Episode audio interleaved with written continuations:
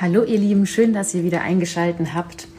Heute geht es um das Thema Immunabwehr aus dem Darm, stark durch die Grippesaison. Ein sehr aktuelles Thema, denn wir wollen ja alle unser Immunsystem stärken und nicht so viele Krankheiten, besonders zu der aktuellen Zeit, zu Corona-Zeit, ein starkes Immunsystem haben und wenig Krankheiten bekommen. Und wir haben uns natürlich einen Experten geladen, und zwar den Adrian Weingart von MyBugs. Und den schalte ich mir jetzt gleich. Adrian gesprochen übrigens. Das ist schon etwas länger her, und zwar zum Thema ein optimales Bauchgefühl. Hallo. Hallo Feli. Hi. Uh, welcome back sozusagen. Wir haben uns ja schon mal gesprochen. Schön, dass du wieder Zeit hast für uns. Ja, vielen Dank, dass ich wieder dabei sein darf. Ich freue mich sehr. Sehr gut. Ich gebe jetzt gleich das Wort an dich, weil du bist ja unser Spezialist heute. Ich habe heute in der Früh schon so ein bisschen eingeleitet zum Thema Immunabwehr aus dem Darm. Unsere Hörer, Leser, Zuschauer kennen sich da ja auch ein bisschen aus, Gott sei Dank. Deswegen darfst du ganz tief in dieses Thema eintauchen. Und ja, ich freue mich drauf und deswegen stell dich doch noch mal ganz kurz vor für die, die dich jetzt noch nicht kennen. Genau. Ähm, also ich bin Adrian. Ich bin ähm, eigentlich äh, Humanmediziner und Zahnmediziner äh, ich habe in München studiert und bin jetzt ähm, bei MyBags äh, in der Produktentwicklung, verantwortlich für die Produktentwicklung. Und wir sind ein ähm, Schweizer Biotechnologieunternehmen, das sich eben auf Produkte rund um die Darmgesundheit ähm, fokussiert. Und daher, also ich selber nehme diese MyBugs ja jetzt auch seit Monaten. Ich habe damals, glaube ich, angefangen, als wir gesprochen haben und habe mittlerweile sogar eine Stuhlprobe gemacht und habe herausgefunden, dass es tatsächlich mir wirklich sehr viel bringt. Also ich bin nach wie vor sehr begeistert, kann das immer nur sehr empfehlen. Und ich habe ja schon angefragt, ob wir am Ende einen Rabattcode raushauen dürfen und habe einen Go bekommen und freue mich da schon sehr. Ähm, genau, ihr kennt euch deswegen ja auch natürlich aus. Ihr seid ja mal ganz stark an der Forschung, was ich super interessant finde, denn ich habe das Gefühl, wenn es äh, jetzt um Medizin geht und Forschung, dann ist da gerade so richtig was los und so richtige Neuerungen am Start. Und jetzt auch zu Zeiten von Corona ist es ja wirklich nochmal viel, viel wichtiger, unser Immunsystem wirklich auf Trab zu halten. Ja, die Frage ist, was heißt auf Trab halten immer? Ich habe ganz viel dazu gelesen und das heißt Immunabwehr aus dem Darm. Was heißt denn das überhaupt? Kann unser Darm uns dabei überhaupt unterstützen, äh, Krankheiten abzuwehren oder sie zu minimieren? Genau, ähm, also das ist natürlich eine super spannende Frage und wie du sagst, das ist natürlich brandaktuell. Ähm, und gerne möchte ich dazu ein bisschen äh, was erklären. Ähm, ich denke, wichtig ist, äh, um sich das Ganze vorstellen zu können, ist zu, erstmal zu erklären, wie unser Darm überhaupt mit dem Immunsystem zusammenhängt. Und ich hatte es das letzte Mal schon erwähnt, aber es ist einfach immer noch so ein erstaunlicher Fakt, deswegen erwähne ich ihn nochmal, dass der Darm unsere größte Kontaktfläche zu unserer Außenwelt ist ähm, die, ist die Darmoberfläche, wenn man sie schätzt, ähm, sind die aktuellen Schätzungen so bei 35 Quadratmetern, also viel größer als unsere Hautoberfläche. Und da ist es auch nicht erstaunlich, finde ich, dass eben mehr als 70 Prozent aller Immunzellen des Körpers auch in dieser Darmwand eben lokalisiert sind und dort bis zu 80 Prozent aller Immunabwehrreaktionen stattfinden, weil das eben so eine große ähm, ja, Angriffsfläche für unseren Körper ist, wo pathogene Erreger eindringen können. Und ähm, ja, der Darm, um dem dieser Funktion gerecht zu werden, hat jetzt im Prinzip verschiedene Verteidigungslinien. Also wenn man äh, von oben äh, anfängt, wenn man den Magen noch ein bisschen dazu zählt zum Magen-Darm-Trakt, geht's da schon los mit der Magensäure, die schon in gewisser Weise die Funktion hat, äh, Pathogene zu neutralisieren. Aber auch der Darm selber hat so eine Schleimschicht. Ist, also die Wand ist von einer Schleimschicht überzogen, was schon dazu führt, dass ja bösartige Bakterien da buchstäblich stecken bleiben und dort dann direkt ähm, attackiert und angegriffen werden können von unserem Immunsystem und dann abtransportiert werden können. Und ähm, dann sind drei weitere Faktoren extrem wichtig für das Immunsystem aus unserem Darm heraus. Das ist zum einen ein intaktes Mikrobiom. Da gehe ich nachher nochmal drauf ein, wieso genau. Dann darunter liegend eine intakte Darmschleimhaut, die äh, quasi eng verbunden sein muss und undurchlässig sein sollte, für schlechte Stoffe zumindest. Und dann eben äh, funktionierende Darmimmunzellen, die darunter liegen. Und äh, eben diese Immunzellen, von denen ich gesprochen habe, diese 70 Prozent, ähm, das ist eben das sogenannte GALT. Das ist ein englisches Akronym für ähm, darmassoziiertes lymphatisches Gewebe. Und das ist einfach die größte Ansammlung an Immunzellen in unserem Körper. Also da nirgendwo anders findet man so viele Immunzellen wie auf einem Haufen, äh, auf einem Haufen wie im Darm. Und genau, die, die sind quasi dann die Verteidigungslinie an dritter Front und da dahinter geschaltet kommt dann das Lymphsystem, was über Lymphgefäße, äh, Lymphbahnen und Lymphknoten unser Darmimmunsystem mit dem gesamten Körperimmunsystem verbindet und mit denen kommuniziert und darüber auch ähm, quasi ja, äh, also, äh, äh, Informationen weitergeben kann. Verstehe. Also man kann sich das so vorstellen, dass wir jetzt mal sagen, unsere Immunzellen, das sind ja Mikroben, die in unserem Darm hausen und das sind sozusagen vermutlich haben die eine, sind es wahrscheinlich verschiedene. Ich stelle sie mir jetzt mal als kleine Persönchen vor, sagen wir mal, das ist so eine kleine Armada und mhm. die sind, ja, die schauen, dass sozusagen ich weiß gar nicht, ob man fremde Stoffe, fremde Mikroben sagen kann dazu, ehrlicherweise, aber eben, dass eben die, die sich vermutlich ex extra breit machen, so diese ganzen Viren, Bakterien, die wir nicht gebrauchen können, die auch zum Beispiel unsere Darmwand angreifen können, die versuchen, die sozusagen äh, wie in einem kleinen Krieg sozusagen abzuwehren. Oder? Ja, genau, so kann man sich vorstellen. Das ist doch schon mal gut. Und die Lymphe, hast du gesagt, die ist dahinter geschalten. Das Lymphsystem, das kenne ich jetzt vom ganzen Körper, kennt man ja auch so von der Lymphdrainage, dass man mal so ein bisschen äh, ja, gereinigt wird, dass es dann wieder so fließt. Ich glaube, das erkläre ich jetzt mal sehr, sehr laienhaft, ehrlicherweise. Ähm, wie kann man sich jetzt die Zusammenarbeit von den beiden vorstellen? Ähm, ja, genau, die Zusammenarbeit ähm, ist im Prinzip so, dass über das Lymphsystem werden diejenigen ähm, Antigene, also krankheitserregende Stoffe, ähm, Teile der krankheitserregenden Erreger werden präsentiert an das Immunsystem. Und dort kann quasi, das nennt sich, das sind dendritische Zellen, die wandern quasi von, von, von der vordersten Front sozusagen, wandern die übers Lymphsystem nach hinten und geben dann die Infos an die ähm, B- und T-Zellen ab, also auch Zellen des Immunsystems, die dann entsprechend die nächsten Schritte einleiten können. Also das ist so die. Hauptfunktion Lymphgefäßen im Prinzip im Darm. Verstehe. Und äh, bitte?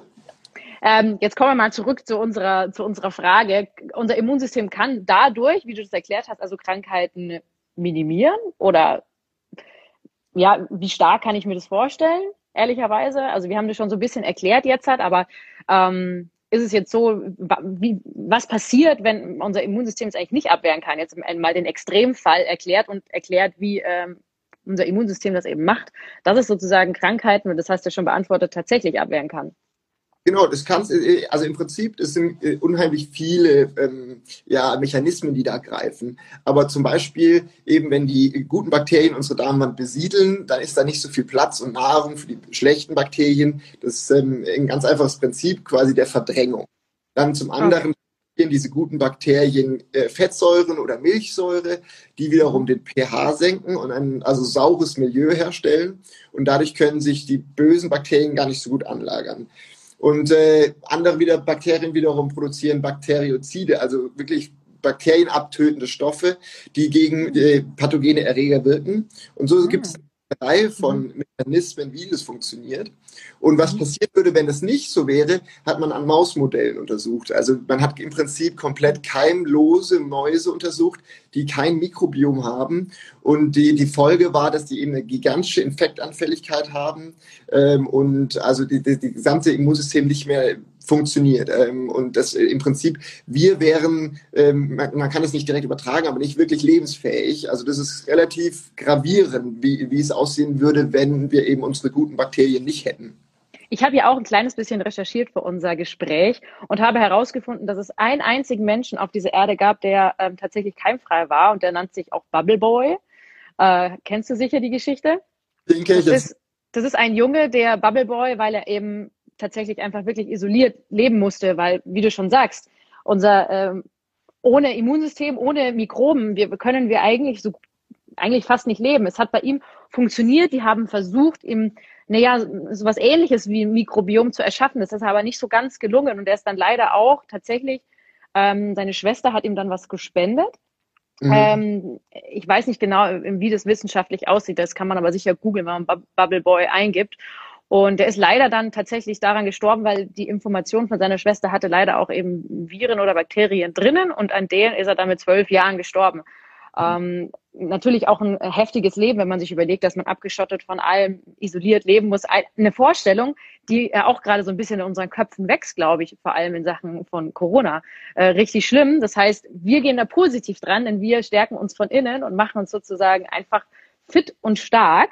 Und Jetzt wollte ich dich fragen, stimmt die Schlussfolgerung, wenn ich eine geringe Artenvielfalt an Bakterien im Darm habe, heißt das dann auch, dass ich dann anfälliger bin für Krankheiten wie zum Beispiel eben gerade Covid-19?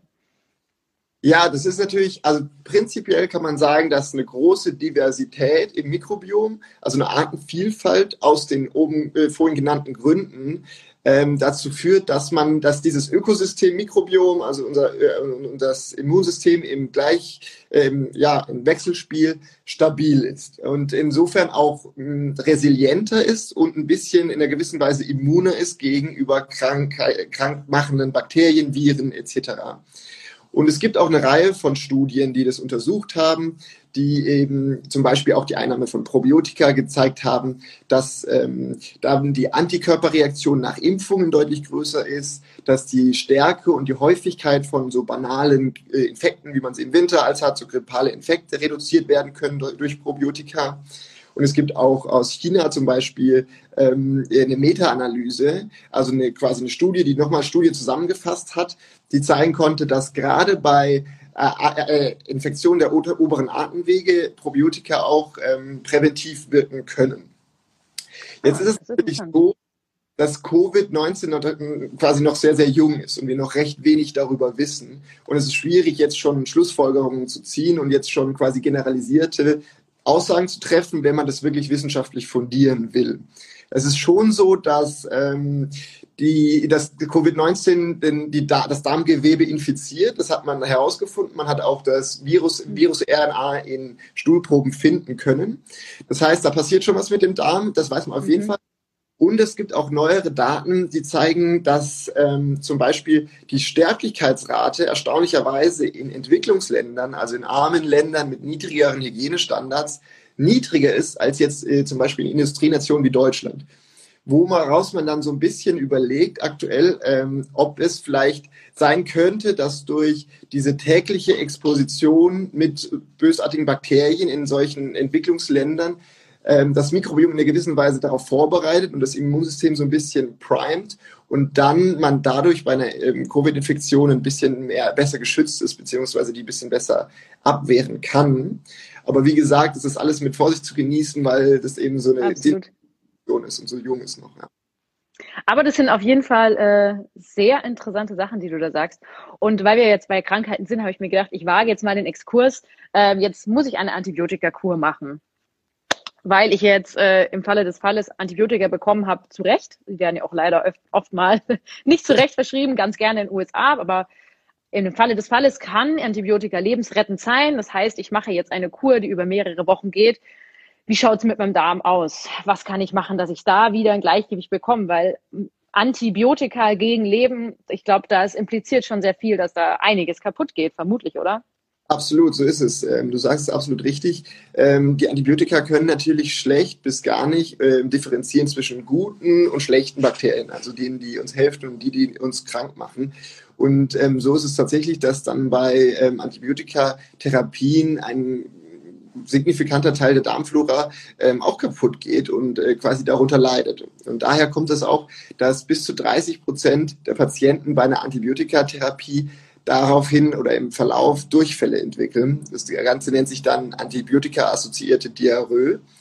Und ähm, da hat man wirklich schon durch äh, grundlegende wissenschaftliche Forschung und auch durch klinische ähm, äh, Studien zeigen können, dass Probiotika da eben präventiv wirken können. Und so ist es auch äh, mittlerweile in den Leitlinien, also in Empfehlungsanleitungen äh, für Ärzte fest verankert, dass mit der Antibiotikatherapie am besten gleichzeitig noch eine Probiotikatherapie eingeleitet werden soll, um dem eben vorzubeugen, um dieser ähm, Antibiotika-assoziierten Diarrhoe vorzubeugen und die Symptome zu verhindern oder abzuschwächen. Wie lange braucht denn mein Darm so ungefähr, wenn ich diese Kur mache? Was würdest du da raten, so als Profi? Wie viele Wochen, Monate, vielleicht Jahre? Also wenn, wenn, das kommt natürlich auch ein bisschen auf die Antibiotikatherapie an, auf die Dauer der Antibiotikatherapie und auf die Stärke. Es gibt ja ähm, quasi richtige Keulen und dann gibt es relativ äh, spezifische oder weniger potente Antibiotika. Ähm, aber generell würde ich ähm, empfehlen oder ist die Empfehlung, dass man die Probiotikatherapie so lange fortsetzt, wie die Antibiotikatherapie geht. Das auf jeden Fall. Aber auch darüber hinaus würde ich sagen, zwischen zwei und vier Wochen ist es auf jeden Fall sinnvoll und ähm, kann natürlich auch an den persönlichen Symptomen ein bisschen ab, äh, äh, festgemacht werden. Aber auch langfristig, ich meine, das ist ja unser Ansatz, dass ähm, Probiotika so einen großen Nutzen auf das äh, körperliche äh, Allgemeinbefinden hat und auf die körperliche Gesundheit, dass es danach auch darüber hinaus sinnvoll ist, äh, mit probiotischen Nahrungsergänzungsmitteln oder probiotischen Lebensmitteln, wenn man die in den Alltag integrieren kann, ähm, quasi nachzuhelfen hört sich doch schon mal gut an. Also wir können aus dieser Antibiotikaschleife wieder rauskommen. Ich habe interessanterweise auch in einem Buch gelesen, dass äh, Antibiotika wirklich nur genommen werden sollten in den Fällen, ähm, wenn es eben lebensrettend ist. Ähm, denn so früher im Leben wir tatsächlich Antibiotika nehmen, also umso jünger wir sind, zum Beispiel auch bei Babys, wo man ja gar nicht, gar nicht immer weiß tatsächlich, ob das jetzt wirklich nötig ist. Mhm. Ähm, verständlicherweise, ich glaube, wenn ich Arzt wäre, natürlich gebe ich vorsichtshalber einem kleinen Baby Antibiotika anstatt nicht. Ich kann diese, ich kann das ähm, aus Ärztesicht absolut verstehen. Aber tatsächlich ist es ja dann so, das ähm, habe ich witzigerweise auch in Spanien gelesen, dass ähm, man so ungefähr 1,6 Antibiotikakuren im Jahr macht, bis im Lebensjahr bis zu 18 Jahren, was natürlich schon heftig ist und äh, natürlich auch irgendwie unseren Mikrobiom brutal beeinflusst. Ja. Da ist, da stelle ich mir tatsächlich auch die Frage, ob man da, äh, ja, das wie gesagt einfach nicht drei, vier Wochen einfach nimmt, sondern einfach sagt, okay, ich mache da auch dann wirklich äh, mehr oder minder eine halbjährige Kur ähm, oder nimm es ähm, tatsächlich einfach, solange es mir gut tut, das mache ja ich ja momentan auch, weil ich davon einfach wirklich profitiere.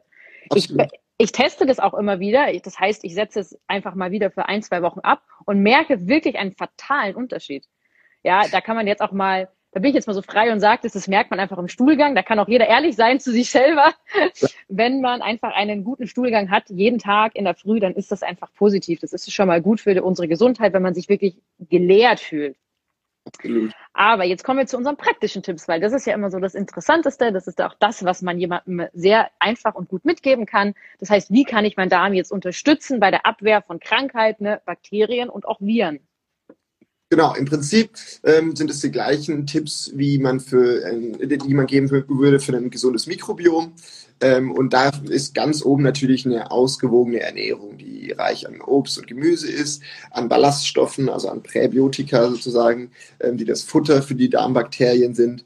Ähm, sehr abwechslungsreich, hauptsächlich pflanzenbasiert und auch, in, äh, auch sehr ja, diversi fiziert. Also es gibt da immer ähm, diesen ganz, äh, diese Challenge sozusagen, dass man versucht, 30 unterschiedliche pflanzenbasierte Produkte pro Woche in seine Ernährung mit aufzunehmen. Klingt erstmal ultra viel, aber wenn man. Schon. Ja, es ist total viel. Aber wenn man dann viel macht mit Nüssen, mit Gemüse eben, Chicorée, Artischocke, Zwiebeln ähm, und Hülsenfrüchte etc., dann kommt man da relativ schnell äh, hin. Es ist natürlich immer noch eine Aufgabe in einer gewissen Weise, aber das, äh, da kann man dann sicher sein, dass man da richtig gut versorgt ist, quasi von der, von der Seite her. Dann natürlich, wenn man es schafft, ähm, fermentierte Lebensmittel äh, ähm, unterzubringen in der Ernährung, Sauerkraut, äh, Kombucha, Kimchi, Miso etc., ähm, kann, ist auf jeden Fall auch förderlich.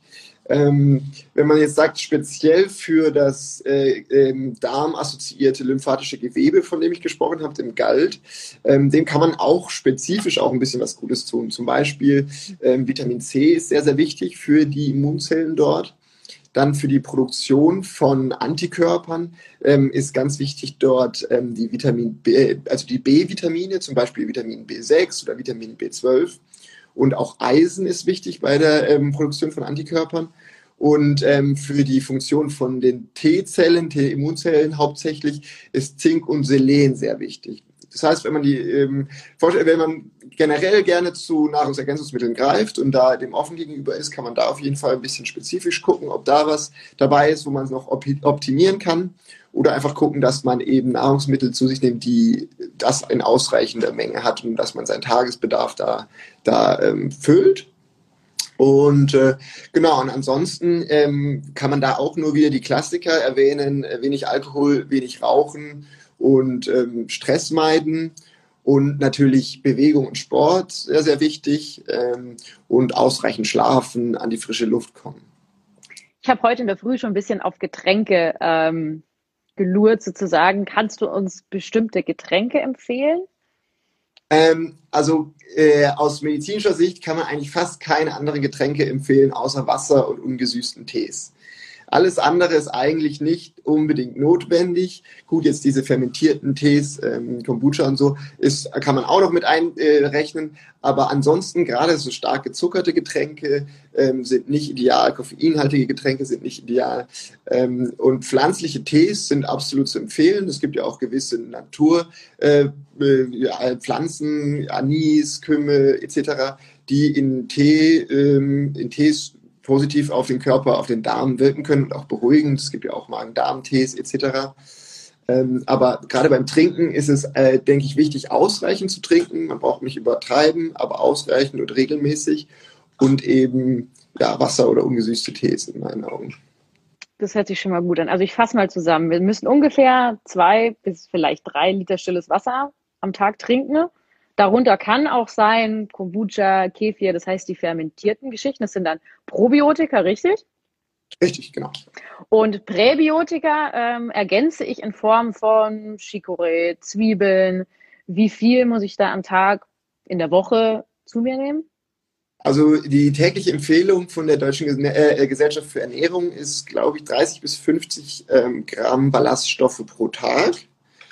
Und dann ist es natürlich nicht ganz einfach, da quasi rauszurechnen, wie viele Zwiebeln man braucht. Genau. Äh, aber wenn man, sagen wir mal, dieses, diese Challenge mit den 30 ähm, Lebensmitteln, pflanzenbasierte unterschiedliche Lebensmittel in der Woche ähm, durchzieht, dann ist man auf jeden Fall auf der sicheren Seite.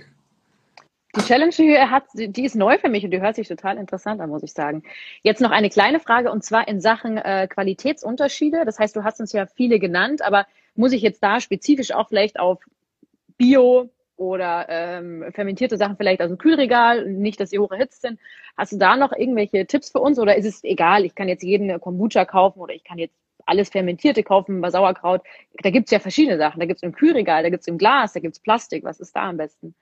Ja, das ist natürlich ein bisschen schwierig, weil gerade die fermentierten Lebensmittel, also zum Beispiel Sauerkraut ähm, oder auch die Kombucha etc., die sind natürlich äh, oftmals ultra hoch erhitzt worden im Herstellungsprozess äh, um die Haltbarkeit zu gewähren. Und dadurch tötet man natürlich die Bakterien in gewisser Weise ab. Die ertragen keine super hohen Temperaturen. Das heißt, wenn man jetzt äh, Sauerkraut aus, dem, aus der ähm, Dose zum Beispiel nimmt, ähm, wird da keine große, signifikante Teil an probiotischen Bakterien mehr drin sein. Das heißt, idealerweise macht man äh, probiotische Nahrungsmittel selber, indem man sie eben quasi in einem Glas fermentiert und dann selber zubereitet. Es ist natürlich jetzt nicht ganz praktisch und auch nicht jeder weiß, wie das geht. Und es ist auch nicht so, dass zum Beispiel die aus dem Supermarkt gar keinen positiven Effekt mehr haben. Es ist so, dass vorher die probiotischen Bakterien schon die Ballaststoffe äh, umgewandelt haben vor dem ultrahoch erhitzten und die quasi die Endprodukte, die kurzkettigen Fettsäuren, sind eigentlich auch ein großer Teil der Gesundheits, äh, die, die diesen gesundheitsförderlichen Effekt haben. Und die sind schon noch mit drin. Das heißt, es ist, in, es ist nicht vergeudete Mühe, wenn man sich das aus dem Supermarkt kauft und man kann es auf jeden Fall integrieren. Aber wenn man quasi in der Champions League der fermentierten Nahrungsmittel mitspielen will, dann sollte man sie idealerweise selber machen, ja. Das hört sich ja schon mal gut an. In der Champions League. ähm, Folgendes wir haben jetzt Ernährungstipps, hast uns jetzt schon ein paar gute gegeben. Da würde ich erstens noch ganz gerne wissen, was so äh, The Magic Keys, also was ist zum Beispiel dein äh, Lieblingsessen, wo du sagst, äh, ich, da profitiere ich einfach total davon. Ich, ich merke das richtig. Meins jetzt. Also ich äh, bin ein großer Fan von Zwiebeln. Ähm, also ich, ich äh, mache Zwiebeln überall rein. Nicht jetzt in der rohen Form, sondern eigentlich auch meistens in irgendwie blanchiert oder äh, irgendwie gebacken, gekocht und so weiter. Aber äh, wenn ich Zwiebeln quasi in mein Essen äh, inkludiere, dann schmeckt es nicht nur gut, sondern ich äh, habe auch immer ein gutes Gewissen dabei. Und ähm, das zweite ist Chicorée. Ich meine, das ist ein bisschen schwierig, ist oftmals ein bisschen bitter, aber Chicorée-Salat zum Beispiel, wenn man den irgendwie vorher abkocht und so eine gewisse Weise vorbehandelt, da gibt es verschiedene ähm, Methoden, äh, da verliert ihr die Bitterheit und dann ähm, ist es absolut ähm, lecker und super, super gesund. Ja, wir haben ja jetzt gerade auch November, das heißt, wir haben diese Bittersalate-Zeit von äh, Chicorée, wie du schon sagst, Radicchio, Endiviensalat, ähm, Löwenzahn oder auch Vulkanspargel. Der schaut aus wie der kleine Bruder von Löwenzahn, finde ich. Ist super, super lecker. Sollte man unbedingt mal testen. Kann man auch, was ich auch mal ganz gerne mache, das kurz blanchieren. Da muss es nicht anbraten. Ähm, wird auch weniger bitter. Kann man damit bisschen Olivenöl, Zitrone, unfassbar gut. Radicchio im Ofen ist auch mega lecker zu Fleisch, Fisch, Tofu, welche Ernährungsrichtung man auch immer fährt. Aber kommen wir zum weiteren Punkt. Fitness. Wie wichtig ist es? Ähm, Fitness ist absolut ähm, essentiell. Ähm, zum einen finde ich für die, also was heißt, finde ich nicht, sondern ist so für die mentale Gesundheit. Und die mentale Gesundheit hat eben auch einen Rieseneffekt auf unseren Darm. Wir hatten ja das letzte Mal schon über die Darm-Hirn-Achse gesprochen, was das alles, wie sich das gegenseitig beeinflusst. Und ähm, ja, Sport führt einfach dazu, dass vom Körper Endorphine ausgeschüttet werden, also Glückshormone, ähm, und führt dazu, dass wir unsere Gesundheit, unsere körperliche Gesundheit und unsere geistige Gesundheit ähm, steigern. Und das ist wahnsinnig gut für den Darm und auch gut fürs äh, Immunsystem. Generell ähm, ist es so, man muss jetzt nicht unbedingt gleich ein Marathon laufen, sondern die Empfehlungen aus medizinischer Sicht äh, bewegen sich meistens so zwischen äh, 30 bis äh, 60 Minuten am Tag Bewegung oder drei bis fünfmal die Woche. Und das kann auch schon äh, ein ausgiebiger Spaziergang an der Isar sein oder so. Da muss man nicht unbedingt quasi das High-Intensity-Workout machen aber ähm, ist auf jeden Fall sehr, sehr ähm, gesund. Gerade so äh, moderate Bewegungen ähm, fördert sofort die Verdauung, regt äh, quasi, fördert die, die Muskulatur im Darm, die Durchblutung. Ähm, und äh, gerade bei Konstipation ist das die absolute Empfehlung, viel trinken und Bewegung. Und das hat eigentlich ziemlich, ähm, ja, äh, also schnellen Effekt. Oftmals nach 15 Minuten äh, Spaziergang tut sich schon was und dann äh, passiert was. Und insofern ähm, ist es für den Darm sehr, sehr wichtig und fürs Immunsystem sowieso. Was ich jetzt halt auch tatsächlich öfters gehört und gelesen habe, ist, dass ähm, wenn wir zum Beispiel eine halbe Stunde oder eine Stunde intensiv Sport machen, wir schwitzen total, wir verausgaben uns ohne Ende, äh, mag gesund sein der Sport, was passiert aber eine halbe oder eine Stunde danach? Ich habe gehört, da fällt das Immunsystem in so eine Art Loch. Stimmt das? Es stimmt in gewisser Weise schon, einfach durch die Ausschüttung dieser ganzen äh, Hormone, ähm, Testosterone, Cortison etc. Ähm, äh, ist es schon so, dass quasi der Körper in dem Moment zu Höchstleistungen äh, getrieben wurde und dann im Nachhinein so ein bisschen in ein Loch fällt, weil er sich erstmal regenerieren muss, weil diese ganzen Hormone eben auch gewisse andere Effekte haben, die das Immunsystem so ein bisschen schwächen.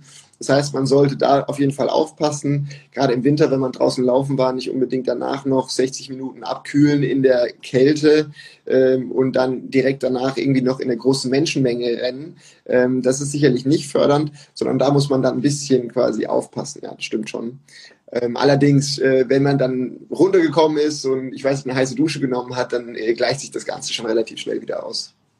Genau, also mir ging es jetzt auch wirklich nur darum zu sagen, man kurz danach, ich hatte das nämlich tatsächlich, habe ich eine Zeit lang Bikram-Yoga gemacht und da mhm. ist es ja wirklich so, dass du in dem heißen Raum, das ist eine wahnsinnig tolle ähm, Sportart, wenn man das so sagen kann, äh, macht Spaß, man schwitzt total, verausgabt sich, aber man schwitzt auch immens nach. Also man mhm. geht da raus und die kalte Luft, äh, nasse Haare, man hat ja irgendwie auch gerade geduscht, man hat jetzt auch nicht so viel Zeit in diesem Raum noch zu sein, man muss ja irgendwie weiter, es ist ja der mhm. Alltag. Und dann ist es mir, mir ist es in diesem Winter tatsächlich noch nie so oft passiert, dass ich krank gewesen bin. Und ich bin toi toi toi nicht der Krankheitsmensch. Ich komme tatsächlich eigentlich immer mit einer kleinen Erkältung im Winter eigentlich weg, wenn überhaupt. Aber das hat mich wirklich reingeritten. Und als ich das gelesen habe, hat mich das irgendwie so ein bisschen bestätigt, zu sagen, hm, stimmt, jetzt macht auch so ein Shavasana, so im Yoga, was man ja kennt, diese Entspannung, ähm, die man natürlich auch bei allen anderen Sportarten so ein bisschen ranhängen sollte, absolut Sinn und eben auch nochmal in Sache auf Psyche, ähm, auf unser Immunsystem. Also ich denke nicht nur ähm, von den Hormonen, wie du es gesagt hast, sondern eben auch vom Kopf her, weil unser Kopf ist ja auch Teil unseres Mikrobioms durch den Vagusnerv. Ja, im ich glaube, da waren jetzt wahnsinnig tolle Informationen dabei. Und nachdem wir jetzt halt ja schon langsam an unser Ende kommen, hast du noch eine Anmerkung? Willst du noch etwas loswerden? Unseren äh, Rabattcode, den hänge ich dann auch noch an. Den hat mir nämlich lieberweise euer Marketing geschickt. Das ist nämlich Gut Power 15. Da bekommt man 15 Rabatt, 15 Euro Rabatt auf das Starter-Kit. Und ähm, ich habe damals keinen Rabatt bekommen auf euer Starter-Kit. Ich habe es trotzdem gekauft. Ich finde es nämlich mega. Und ich habe es bis heute, wie gesagt, ähm, kann das äh, wahnsinnig empfehlen. Ich nehme das immer in der Früh mit einem Glas Zitronenwasser. Und ja, meine Verdauung läuft seitdem wirklich rund. Danke für eure Arbeit. Danke für deine Expertise. Und wir hoffen, wir sehen uns, hören uns bald. Ja, sehr gerne. Vielen Dank, dass ich wieder da durfte. Hat viel Spaß gemacht. Und äh, ja, genau, bis ganz bald. Bis bald. Mach's gut. Ciao, ciao.